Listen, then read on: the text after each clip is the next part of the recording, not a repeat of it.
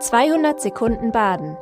Herzlich willkommen zum Nachrichtenpodcast der Badischen Zeitung.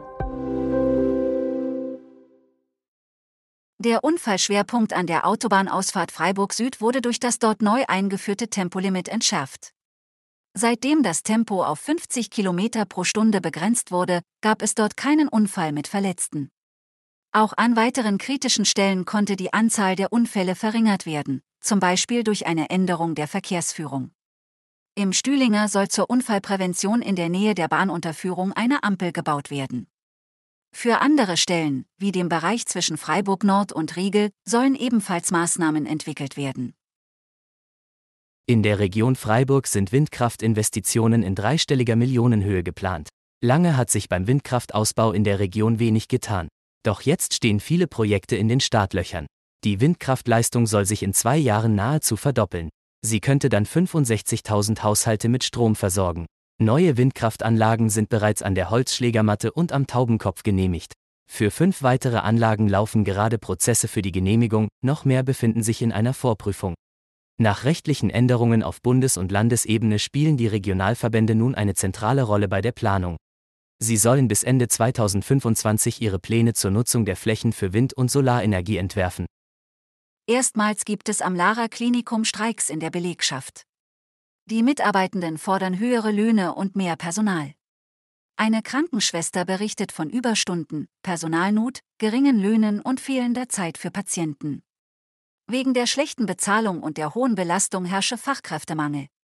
Die Krankenschwester erzählt, ihr Vollzeitjob würde kaum reichen, um ihre Familie zu ernähren. Viele Kolleginnen müssten sich in der Freizeit von der Arbeit erholen und Zeit für Patientengespräche gebe es viel zu wenig. Auch das Lara Klinikum wird deshalb an diesem Donnerstag, dem 23. März, bestreikt werden. Es wird aber einen Notdienst geben, damit die Patienten weiter versorgt werden. Der Preis fürs Sozialticket bleibt auf dem Niveau der vergangenen Jahre. Der Gemeinderat lehnte die von der Stadt geplante Erhöhung ab. Das belastet den städtischen Haushalt zusätzlich um eine halbe Million Euro. Da die Regiokarte seit März 6 Euro teurer ist, hatte die Stadtverwaltung eine Erhöhung des Sozialtickets auf 38 Euro geplant. Es wird aber weiterhin 34 Euro kosten. Außerdem wird auch das Deutschlandticket subventioniert, das es ab Mai gibt. Es soll für Bedürftige 21 Euro statt den regulären 49 Euro kosten. Anwohner im Stühlinger haben einen Rechtsstreit um Grillgeruch von einem Restaurant verloren. Das Ehepaar hatte 2021 wegen des Geruchs gegen ein anatolisches Restaurant geklagt. Das Freiburger Verwaltungsgericht hat entschieden, die Belastung durch einen Holzkohlegrill müssen die Anwohner aushalten. Besonders ausschlaggebend für die Entscheidung war, dass die Gerüche nur relativ selten auftraten. Sie seien laut Gericht auch nicht so intensiv oder unangenehm gewesen, dass sie eine erhebliche Belästigung dargestellt hätten. Doch im vergangenen Jahr haben sich laut einem Anwohner noch weitere Personen bei der Stadt über den Geruch beschwert.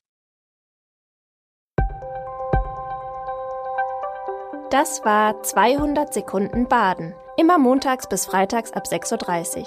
Aktuelle Nachrichten rund um die Uhr gibt's auf der Website der Badischen Zeitung badische-zeitung.de.